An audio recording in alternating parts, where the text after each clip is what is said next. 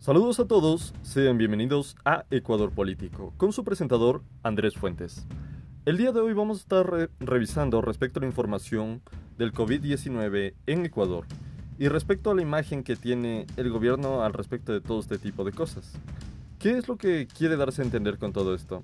Lastimosamente, y hay algo que hay que analizar, por ejemplo, el ministro de Salud actual, está dando a entender en ciertas conferencias de prensa que ah, se asegura tener la pandemia bajo control totalmente.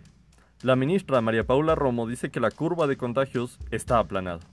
Sinceramente no hay que ser un doctor, no hay que ser un sabio, no hay que ser un experto en estos temas para darse cuenta que esto no está controlado, que esto no está nada bien y que más bien por intereses políticos o por intereses directamente mercantilistas se quiere ya pasar a un semáforo verde y si es posible desaparecer los semáforos para que todo esté como que si no pasase nada, pero los hospitales saben que esa es otra realidad.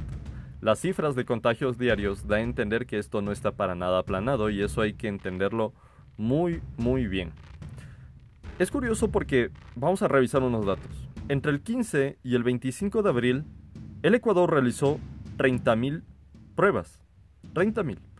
Pero misteriosamente, entre el 25 de abril y el 2 de mayo, apenas se realizaron 1121 pruebas, dejando algo como una incógnita. ¿Se quiere dejar que la curva se está aplanando porque se hace menos pruebas? Esa es la pregunta. ¿Quieren dar a entender que porque yo estoy haciendo dos pruebas hay dos contagiados en vez si yo hiciera, en lugar de que si yo hiciese 50.000 pruebas hubieran tal vez unos 30.000 contagiados? Quieren dar a entender eso por parte de los ministros, por parte de las pruebas que se están realizando por parte del gobierno? En esas cifras se mantenía un promedio de cada 10 pruebas, 4 eran positivas hasta ese momento. Y como se indica hasta este momento, no hay que ser un sabio para saber que esto no está planado. Realmente Quito, por ejemplo, hasta estos momentos, podría estar volviendo a semáforo rojo. Esa es la realidad que va a vivir próximamente y muy posiblemente Quito porque las personas no comprenden que no deben salir sin mascarillas, que deben mantener una distancia social adecuada, que no hagan fiestas clandestinas, que no hagan ninguna de estas cosas. Es que eso es lo que las personas no comprenden aquí en el país. Y el problema es que por unos cuantos pagan todos, porque la realidad es que por esos cuantos que contagian al resto pagan todos. Esa es la realidad detrás de todo esto.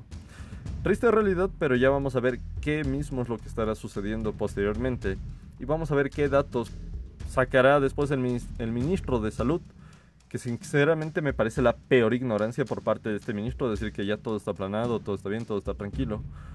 ¿En qué bases y en cuántas pruebas se estará justificando este ministro para decir todo este tipo de cosas? Es la pregunta. Ya veremos qué sacan posteriormente y si es que Quito vuelve nuevamente a semáforo rojo por la irresponsabilidad muchas veces de las personas. ¿Qué sucederá? Ya lo veremos en los próximos episodios de este podcast que nos trae mucha información para todos. Hasta la próxima amigos.